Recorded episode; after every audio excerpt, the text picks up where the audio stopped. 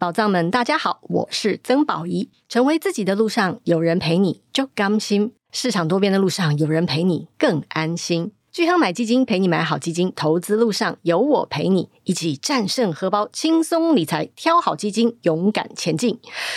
哇，接下来真没想到，我这辈子会念这段话呢。投资有风险，基金投资有赚有赔，申购前应详阅公开说明书。配息基金终身零手续费，巨亨买基金，哦耶！欢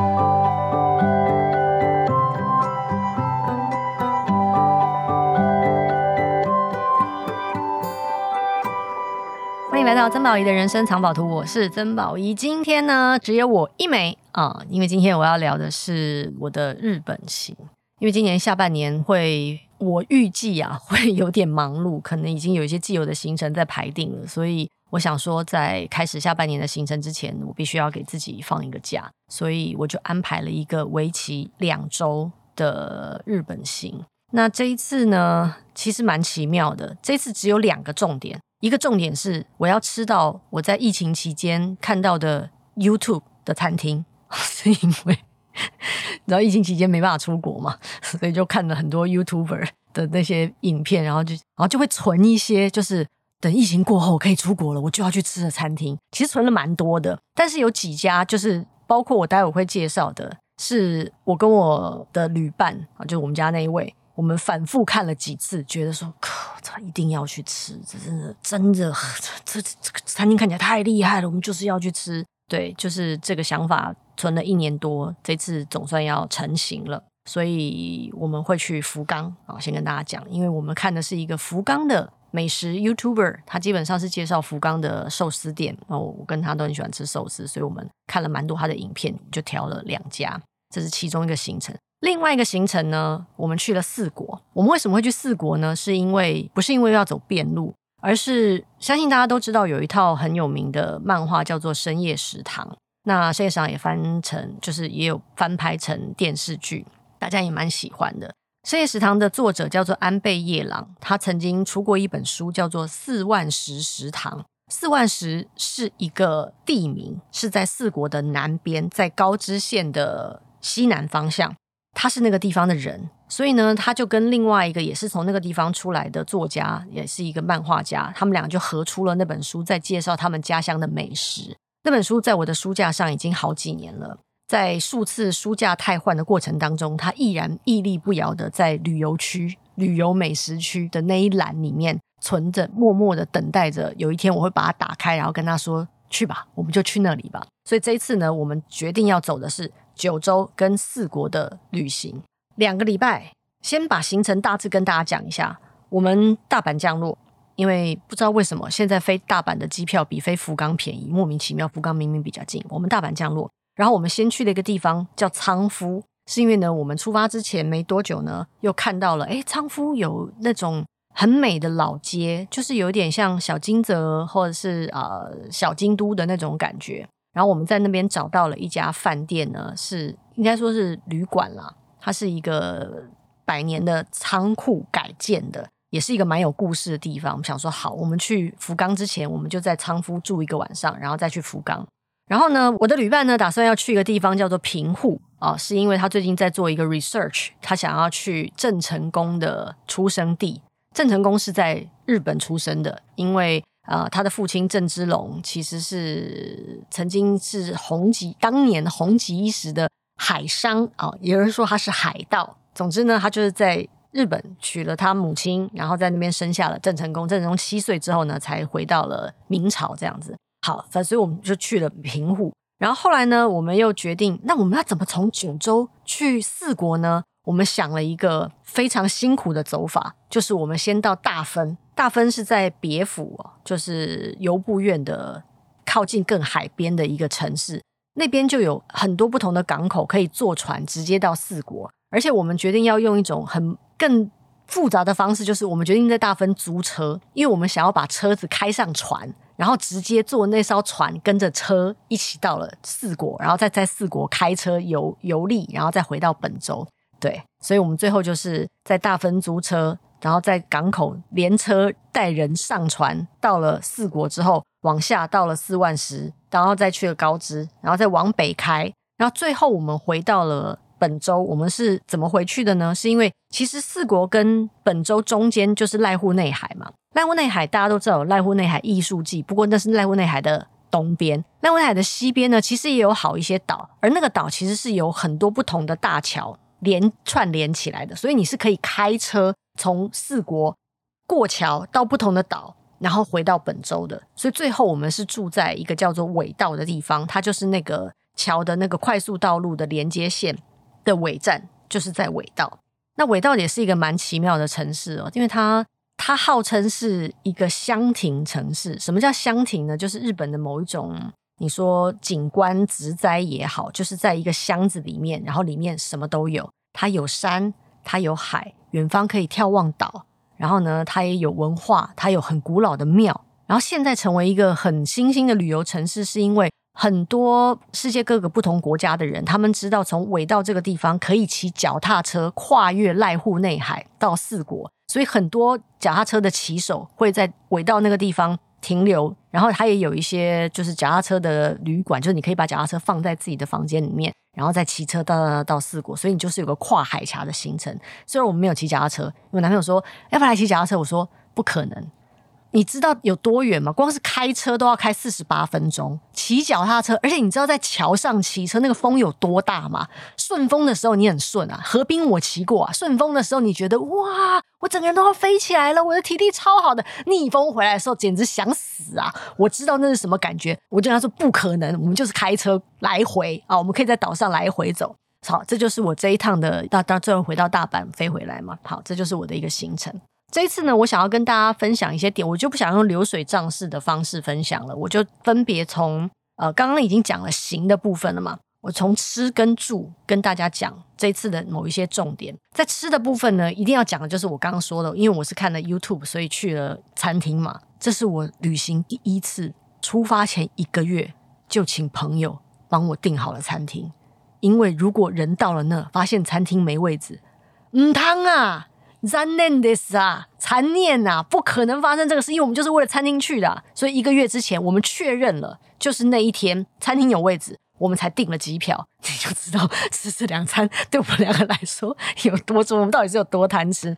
首先呢，有一家呢，它是一个有点像，你可以说它是居酒屋，它也不太像是寿司店，它是一个 fusion 的餐厅，它在市区里面。然后就是因为我们在看，因为那个那个 YouTuber 蛮妙的，他在拍所谓寿司店的时候呢，他会先从这个寿司店怎么进货？比方说他去鱼市场怎么进货，到他怎么处理鱼这个材料，到他怎么创意的料理这些寿司，然后他们怎么招呼客人，其实整个流程哦拍下来，其实大概也都二十几三十分钟，蛮长的。那家就是我们觉得每一道菜都很有创意，每一道菜看起来都很好吃，感觉不难，可是怎么就没有别的餐厅做呢？所以我们就很想吃吃看啊、哦！这是其中一家餐厅在市区的名字。我忘了，你看我的那个脸书吧，我脸书一定会 写的，你就对照着我脸书一定会写的，因为反正我觉得就是去那一次，我也不介意，反正我都是一个月前定位啦，我一定会吃到了，你们就自己去吃吧。另外一家我想要多花一点时间讲呢，它是一个海边的寿司店，叫做海之味。我们会看到那个寿司店，是因为呢，它是真的是一个可以看到海的寿司店，也就是说，它只有吧台，吧台后面都是寿司师傅在做寿司嘛。吧台的在后面，寿司师傅的后面就是一大片的窗户，也就是说，你就是看着一个海滩。我真的坐在那，我就看着那个画面，心想说：“哇塞，看着海吃寿司不容易耶。”然后再来呢，他你知道这家餐厅，它标榜他在那个就是每一个座位上嘛，都会有一张纸哦，上面就写着：“请小心，这家餐厅的海鲜随时可能会逃走。”意思就是说。很新鲜，因为呢，我们上网啊，我们除了看完那个 YouTube 之外啊，我们上网看一些有人，比方说在餐厅吃完之后会 PO 在就是 Google Map 上面嘛，我真的看到海鲜翻出来，翻出那个盘子，然后我就不说是什么海鲜了，但是我们就觉得天哪，这么新鲜，突然有点残忍，但不吃吗？哦，它还有一个很厉害的，原来其实后来我们才知道，原来在福冈的西边，很多人都这样吃，就是他们会有生鲜的透抽，一整只活的，现场处理，一整只端上来。所以我们也就是看了那个，觉得不吃吗？人家都这么认真做了，支持一下吧。其实就是我很想吃。好，所以我们就订了那家餐厅，妙了。那个地方呢是在北边的一个小城镇，所以前一天晚上呢，我们还很认真，有早点睡哦，因为我们想说第二天要吃这餐很很很隆重，所以我们要要要认真的早起哦。算了一下计算时间，我还说我们提早出门。哦，迟到就不好了，因为他们应该如果要做两轮的话，而且日本餐厅都要很准时嘛，所以我们还算好了，我们从住的地方到博多车站，再从博多车站转车到了那个乡镇，然后到了那个乡镇之后呢，还要再转车才会到那个海边的餐厅，不是很容易去，但是我们觉得我们都做好了万全的准备，反正我们就做了。坐那边还觉得说，哦，一切都很顺利呢，哦，路上没什么人呢，因为真是一个小城镇呢，啊，那天还下雨。到了之后傻眼，走出车站。一辆计程车都没有，我从来没有出过车站没有计程车的，救命啊！那我要怎么办啊？我们要走路去吗？仔细看，走路要可能要半个小时，那就来不及了，就迟到了，大忌了！你知道我有多慌张吗？这个时候，Google Map 真的是我们的好朋友。Google Map 有一栏就是交通，有没有？就点开，它有一个大众交通，也就是说，你从那个车站到那边，除了走路之外，还有另外一个就是坐巴士，坐巴士。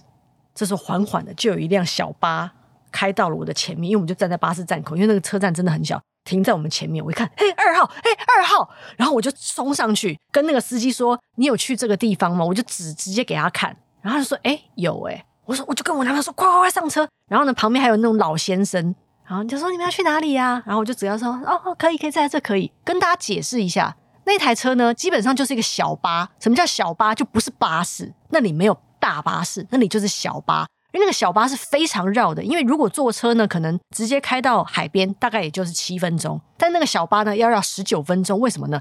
因为他要先绕到老人家的社区，迂回的绕一圈 S 型，然后最后才绕到海边。老人家们就一个一个上车，再一个一个下，只有老人，所有老人我看起来都都是七十岁以上的，那就是一个老人社区。但他们真的很热情，就招呼我们。上车，然后呢，也也也也也也也也没有刚刚跟我们聊天了，但是就告诉我们说，哎，前面就是，前面就是，以至于到坐到最后，老人都回家了，车上只剩我跟我男朋友。心想说，这能到我们要去的地方吗？但是看那个路线，哎，好像是。果不其然，真的就在海边附近下了车。我们还是要再走个大概五分钟才到那个地方。到的时候，时间刚刚好十一点半。你知道那一刻，我真的觉得。我遇到了天使，因为如果我错过那班车，你知道下一班车什么时候来吗？一个小时以后，我真的不知道我要怎么办呢、没有计程车啊！我在日本，我不知道该怎么办呢、但是就很准时的吃到了，然后的确也吃到了，很新鲜，真的很新鲜。就你说他寿司捏的有多好吗？其实也没有说好到寿司之神的那种好，但就是胜在食材，朋友们。你知道有时候吃东西呀、你能够吃到那种新，就是你咬下去，你会觉得说，等一下，原来新鲜是这种味道吗？那我以前吃的到底都是什么东西呢？的那种感觉。而且你知道我们在吃的时候，因为前面就是海边嘛，然后你就会看到老鹰还在那边飞来飞去。哦，我这一次沿路看到非常多老鹰，多到啊，大概第四天还第五天的时候，春花妈突然发讯息给我，春花妈说。哎、那个动物要我跟你说啊，他们一直在找你啊，有讯息要给你啊，你收一下好不好？这这可能我没有认真在收讯息，因为我都在吃寿司。就他们觉得说，呃，这个食古不化的这个人类只顾着吃都不抬头看一下我们，我们只能通知他那个可以接收讯息的朋友，然后发真的 messenger 跟他说，哎、有讯息要给你，你收一下讯息吧。对，但沿路就是看了很多老鹰啊，我也收到了讯息，有空再跟大家聊。好，总之这一餐呢，虽然很难到。但我觉得很值得，因为真的很好吃。就是你说，我们也吃过很多不同的寿司店的回转寿司也好，或者是 omakase 的寿司也好，也有那种一餐一个人套餐八千到一万，你也不知道在吃什么的。但那家就是 CP 值真的很高，就是我们两个，你看我们两个吃了一整个透抽哦。两个人吃了两套寿司，他还吃了大套寿司。那个大套寿司还附了一个锅，那个锅里面有一颗跟你拳头一样大的鲍鱼，活的，活的，活的。然后是烹调，然后还还品尝了他们真的很配那个寿司的清酒。大腿，非常值得，很难去，我也觉得很值得。好，这是这是其中我要跟大家介绍的海边寿司店。接下来我要介绍另外一个吃的系列是，这一趟我们虽然去了两个礼拜，但我吃了四碗鳗鱼饭。到底是有多爱吃鳗鱼饭？日本日本人之后夏天嘛，都是要吃鳗鱼饭补充元气嘛。我跟我男朋友真的都很爱吃鳗鱼饭。我们吃的第一个鳗鱼饭呢，是在大阪吃的，也是我们在看一个 YouTube 看到的。因为那个鳗鱼饭呢，你知道那 YouTube 拍的有多夸张？那碗鳗鱼鳗鱼饭一大碗就算了，饭是满出那个碗的，然后那个饭的上面呢，放了一整个玉子卷，就是蛋卷。玉子卷的上面再放一整条鳗鱼的那一碗。呃，详情请看我的 IG 跟 YouTube 啊，会有照片啊，不是 YouTube，脸书会有照片。我已经有点语无伦次了。因为我男朋友就说，既然我们都已经降落大阪了，那我们就在大阪吃一碗嘛，所以我们就去吃，还排队。其实大阪车站每一田车站里面就有，就在卢库啊楼下的小吃街里面就有。的确，大家都是排队，蛮多外国游客的。但是我觉得那家店其实那碗饭，说实在的，噱头啊，噱头大过于就拍那张照片就是啊厉害，到到此一游。但如果你还有胃，你不是一个人去吃的话，除了那碗饭你要拍照打卡之外，我建议你点他的烤串来吃。因为它它还有另外一种烤鳗鱼叫做短侧，非常肥美，相当好吃。还有白短侧跟蒲烧短侧，你还可以吃到不同的短侧。我觉得以就是鳗鱼烧烤来讲的话，那一家真的是烤得不错，而且服务员服务生们非常亲切，笑容可掬，也推。但这四碗鳗鱼饭，我接下来要讲的是，我觉得我这趟吃过最好吃的鳗鱼饭。这个鳗鱼饭在小仓。好，它是在福冈以北的一个小城市。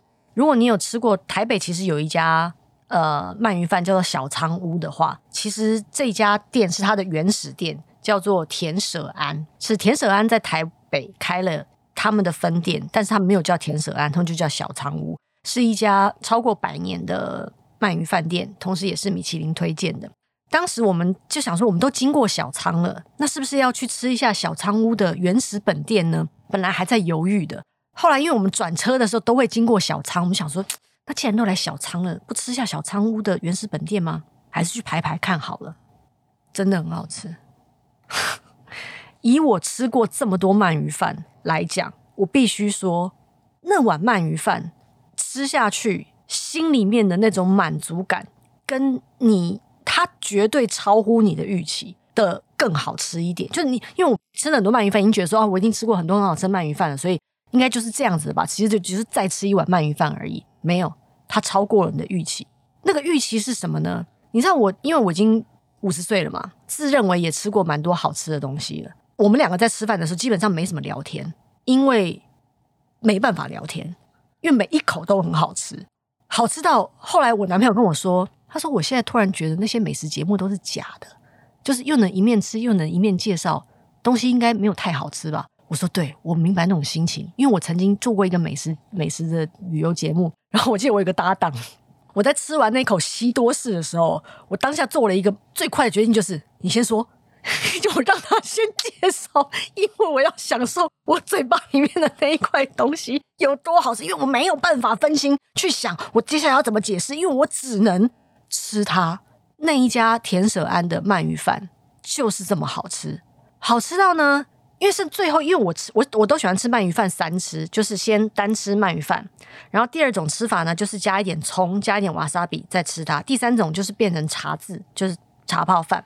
最后，因为我男朋友他吃的是普通的的鳗鱼饭嘛，所以他最后也想说，那他最后一口也想要吃有茶渍的。那通常如果是一般的鳗鱼饭呢，我可能就会把我那碗弄好了。身为一个称职的女友，就会温柔的把我面前那碗递上去，给他说：“那你吃我这碗吧。”我没有，我那天就是说：“你等一下，我先把我这个吃完了。”就是我心里面的那种我想要成为一个好女友的心情，我想要成为一个体贴人的心情，我想要成为一个嗯，反正我已经吃过很多美食，所以我也不在乎这口心情都不见了。我就是想要完整的把我那碗吃完，不要分给任何人，你也不要阻碍我。先把它吃完，因为它冷掉了就没那么好吃。你知道，当我那种自私的心油然而生的时候，我心想说：这碗鳗鱼饭到底是有多好吃？就这么好吃，无法形容，这是我能够对一个美食的最高敬意了，就是人性荡然无存 的最高敬意。好，这是第二碗鳗鱼饭，我真的很推。如果大家有经过小仓的话，因为它距离小仓车站没有很远，走路大概五到十分钟就可以到了，很建议大家去吃，因为真的很好吃。然后第三晚呢，是在一个叫做唐津的城市。我们为什么会停留在那个城市？是因为我男朋友想要去看。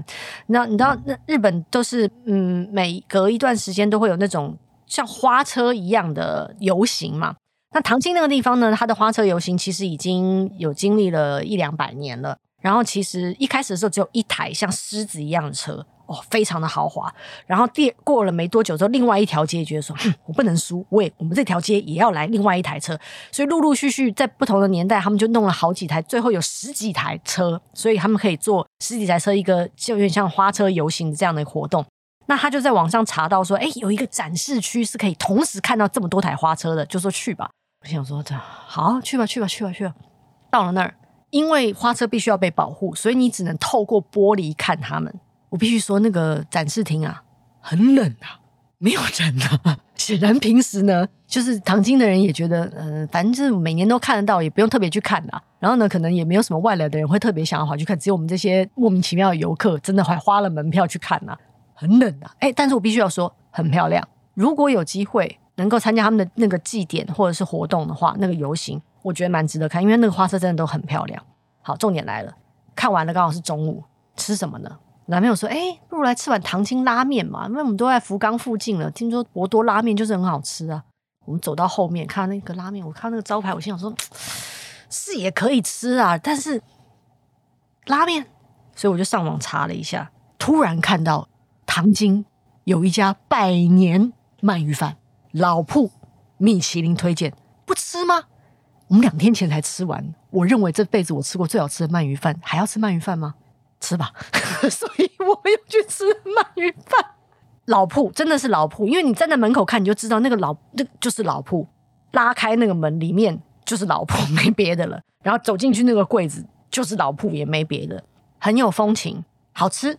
它有一种特殊的炭香味，就是因为现在大家都说备长炭比较呃健康嘛啊，说它比较烟啊，不会有那种的，可是它就失去了某种炭香味了。可是它可能会，它它是用一个用古法继续在做鳗鱼饭的一家店，所以它那个炭香味就是我我也不管它健不健康啊，你知道都吃了这么多鳗鱼饭了，就不要想那么多了。它就是有一种特殊的味道，以至于你坐在那个店里面的时候，你就是我心里面想太好吃哦，心里面就想说啊。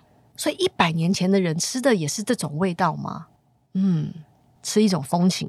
所以啊，唐晶我也吃了一碗百年鳗鱼饭，感觉很不错。最后我要为大家介绍的就是我看了四万十食堂那本书里面介绍的四万十屋，为什么一定要去吃呢？因为它号称四万十川还有野生的鳗鱼。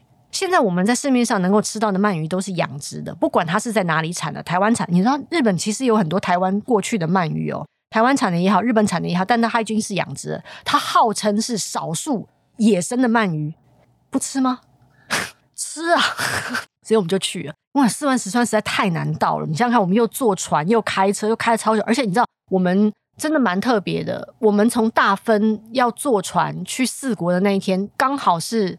四国跟九州难得有史以来的大雨，以至于我们在船上在看那个电视的时候，那个电视新闻都在播报说什么有多少人被困啊，多少人要需要疏散啊，老人家被困啊什么的。我们心想说：天哪，我们为什么会挑在这个时候要旅行，而且要去一个这么远的地方？以至于最后我们开到，我记得那天开到四万石川的时候，雨停了。我真的打开窗户，对着四万石石川说：“我就是为了你来的。”然后就觉得哇，好。然后第二天，其实早上我们已经在饭店吃过早餐了，九点钟才吃饱的。十点半餐厅开门，我们就已经在餐厅了。因为我们心想说：“啊，如果单位人很多吃不到怎么办？”而且我们张望了一下，可以看到穿靠窗的位置只剩一个了。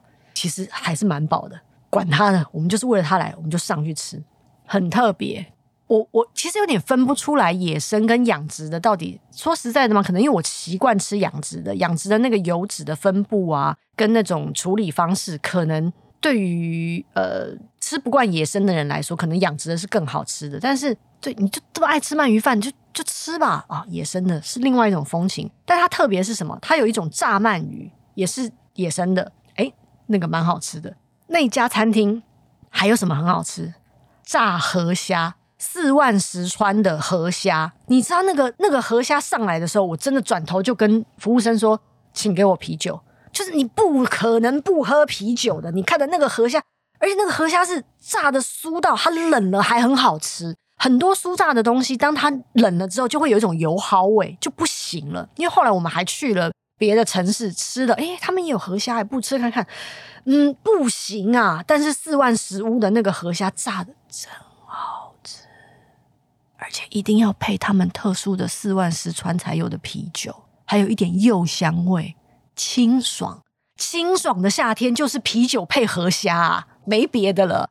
哎呀，然后看着河啊。心想说：“哎呀，我怎么会在这啊？为了一本漫画，千辛万苦啊，我就是为了你来的。而且我们真的运气很好，因为后来我才知道，其实我们去日本的那段时间刚好就是日本的梅雨季，所以下雨是常事。老天爷真的很眷顾我们，是我们都是在移动日的时候下大雨，而且那个雨是大到你根本不想下车，就是你好不容易开到个地方了，你就会觉得开走吧，因为不想下车，雨实在太大了，我没有办法下车。”可是只要是我们在一个定点，比方说四万石川那天，我们就是要吃四万食物嘛，然后想要在四万石川的河上游游，就走走看看，因为他们有一些桥是人可以走的，想要去体验。那天天气超爆好，晴空万里，又看到一堆老鹰。然后后来我们在濑户内海开车游旅游的时候，那天也是天气超爆好，晴空万里，看了超多老鹰。真的很受祝福的一趟旅程，因为你说我们是不是事先知道天气，所以这样安排行程？我们也不是，因为我们真的，尤其是后半行程，我们都是到了一个定点，我们才决定下一个定点我们要住哪里，然后到了一个顶点，再决定下一个定点我们要住哪里。所以后来的每一个旅馆，我们都是后来才找的。但是真的非常感谢老天爷给我们很棒的旅程，然后吃了这四碗我会记得一辈子的鳗鱼饭。好。最后只剩一点时间，住的我我另外再分一集讲好了。我最后讲一个料理，这个料理呢也是意外得到的。我真的觉得吃到好吃的东西，有时候真的是因缘具足哦。因为那天呢，其实就是我们从大分坐船到了四国往下开，经过四万要到四万十之前，我们决定要停在一个地方叫做素毛，没听过吧？因为我们在四万十食堂那本漫画里面呢，看到安倍夜郎老师画了一碗丁香鱼饭。丁香鱼饭呢是当地的特产，你得事先跟他们的饭店订，他们才能帮你买到当天现捞的丁香鱼。之外，他每一条丁香鱼帮你处理了一片一片的，帮你铺在那个冻饭上。虽然它是一本漫画，它没有照片啊，不吃吗？很想吃，所以后来我们就去了素毛，而且我还查，因为那那本漫画已经是在二零。零几年和一几年出的，已经是很久以前，然后又过了疫情，你根本不知道这些小地方的餐厅到底还在不在，所以我还一家一家上网查，还有哪一些餐厅还活着，然后还 locate 就是定点定点定点，然后最后才决定说好，我们要去吃某一家。那我们到素毛的时候呢，其实那时候才四点多，餐厅都还没开，我们是为了要吃那碗，就是想要吃那个东西，我们就停在那个餐厅门口，feel 一下那个餐厅的能量。感觉一下，这是我们这一餐要吃的，因为我们只有一餐的时间停在那个城市了，不可能再。我觉得那地方我们可能也不会再回去。如果这就是一辈子一次，my lifetime 就是它了，不要辜负它。但最妙的是啊，因为时间还没到，餐厅都还没开，我们就先走到了一个地方，叫做林底啊。因为我男朋友姓林嘛，就是林家的林宅的意思，感觉是一个蛮文青的。然后在我我跟我男朋友真的很奇怪，我们很喜欢去逛别人家，就是。如果你去，就是我们去日本旅行的时候啊，看到说啊某某武士宅邸，看一下吧，看一下以前的人都住什么样的房子，他们是怎么分配，他们他们花园是怎么弄的啊，厨房放在哪里啊，是什么样的空间挂什么画，看一下嘛。都到林底了，他都姓林了，不看一下吗？去一下姓林的，同姓嘛，同宗嘛，哎，蛮漂亮的房子，非常的宽敞，然后刚刚里面有一些展览，出来之后发现，哎，其中一家餐厅就在林底的对面。不如也去张望一下。我们走过去的时候，刚好他的老板娘出来，想要把他们准备中的牌子翻开来，变成哦正在要营业了。然后这时候老板走出来了，他们就问我说：“问我们说你要吃饭吗？”我用我非常破烂的日文，就是“え っとメニュー见せて”，就是可以看一下 menu。然后哦，他们知道我们是外国人。 他们那边根本不可能讲英文的，然后就拿拿 menu 出来，然后呢，我们就看 menu 啊，这里面有丁香鱼饭，那真的要吃吗？可那个老板很热情哦，还为我们介绍啊菜单菜单。通常呢，所以我们说音乐剧组就这样，如果那个老板有点冷淡。 就那种爱吃不吃、爱理不理，我们可能就去别家了。因为他很热情啊，还在等我们这些外国人看完 menu，想要帮我们解释，我们就觉得老人家这么热情了，不给他个机会吗？就进去吧。进去之后呢，其实当然也就吃了一些当地很就是当地才有的鱼啊，很新鲜，真的很新鲜，新鲜到你真的都不知道以前吃的生鱼片那是什么东西，很新鲜。然后我男朋友吃到了他很想吃到的，有点像黑菇一样的生虾，很好，他做很好吃。重点来了。即使在我日文非常有限的情况之下，我还是在 menu 上一眼飘到了，哎，它这边有一个炖煮牛筋，闪闪发光，就不知道为什么，我就觉得炖煮牛筋这这这个这这一排就是亮起来，我就觉得我想要吃这碗炖煮牛筋，因为其他都是生冷的东西，也不有一些有些根本读不出来是什么，但炖煮牛筋我看得出来，嗯，我觉得老铺的炖煮牛筋还能够放在 menu 上，应该有点骄傲。我说我要吃炖煮牛筋，我男朋友其实蛮讶异的，因为我很少点这这道菜。我说好像你想吃你就吃，因为他也点他想吃的东西。我必须要说，真好吃，好吃到我真的，如果不是因为日文不通，我真的很想走进厨房问他们，请问你们是用什么酱油炖出来的牛筋？怎么能够这么好吃？好吃到呢，我后来忍不住还点了一个饭团。我心想说，这个牛筋不配饭，对不起他，太好吃了。吃每一口我都说真好吃。于是虽然我没有吃到丁香鱼饭，但是我吃了一碗很好吃的牛筋。嗯，这就是呢，我这趟旅行吃的很好吃的东西。然后，呃，详情就是请详细的名字，我就写在我的脸书跟 IG 上，大家上去看，这样就可以了。我不定跟大家说这些，是因为我觉得，因为有些有的时候我吃美食啊，很少分享，有时候是一个很自私的想法，就是我很担心我吃不到啊啊，因为我知道它真的很好吃，我才会写啊。但是如果我吃不到，不行啊，重点是我要吃到啊。但是很有明显，这些餐厅可能我这辈子也不会再去，因为没机会再去。我很希望他们有明白的人能够继续支持着他们。然后，如果你们去的话，请跟他们说，曾经有一个台湾人觉得你们的餐厅很好吃，我们知道了，所以我们也来了。我觉得那就是最棒的旅行，最棒的文化交流。好，因为时间的关系，今天只能讲吃的部分了。下次我们再讲一集。哦，请按五星好评，然后也请订阅我们的频道，才能够定期收到我们节目上线的消息，这样才不会错过我们的内容哦。因为你知道现在就是太多讯息了，大家都很多时间就过了，然后你也不知道我们就有新节目了。然后我也不是每一集都会写一篇文章介绍，所以有时候有点偷懒，I'm sorry。所以订阅我们是最好的，然后欢迎你们留言、按赞、分享、写信给我们，因为我们还是会有宝藏来信。抖内就不好意思再说了，但是如果有的话，我们也是会收啊！真不要脸呐、啊，我的妈呀！好，谢谢大家了，我们下次见，拜拜。